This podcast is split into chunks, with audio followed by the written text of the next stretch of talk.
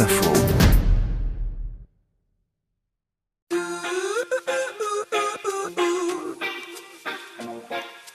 Dans cette vidéo, on voit un Mitt Romney disserter sur la mentalité de victime, dit-il, de la moitié, en gros, de ses compatriotes. Pas très sympa. hein. Non, bah, pas très malin non plus d'ailleurs, y compris comme vous l'avez souligné euh, lors d'une réunion de donateurs d'où rien n'est censé sortir. Donc en effet, voilà le président potentiel de tous les Américains qui écarte 47% d'entre eux. Ils pensent qu'ils sont victimes, que le logement, la nourriture, la santé leur sont dus, dit Mitt Romney.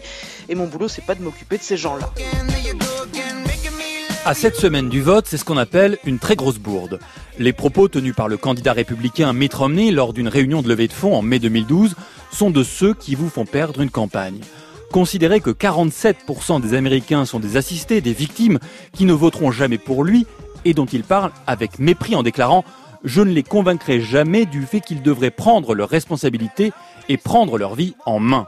Voilà qui ne cadre pas du tout avec l'image d'un président de tous les Américains dont la tâche, théoriquement, est d'incarner la nation dans son ensemble. C'est du pain béni pour Barack Obama et les démocrates qui s'attachent depuis des semaines à dépeindre Romney en un homme de Wall Street déconnecté du peuple. À 50 jours du vote, Romney semble perdu. Mais à l'issue du premier débat avec Obama, le 3 octobre, la petite musique est différente. Bernard Guetta. Il n'a pas été bon, pas à la hauteur, mal à l'aise et manquant de punch. Barack Obama, c'est un fait, est sorti perdant de son premier débat télévisé mercredi avec Mitt Romney. Immédiatement, les courbes s'affolent. Romney repasse devant Obama. Oubliez les 47% d'Américains assistés? Pas vraiment.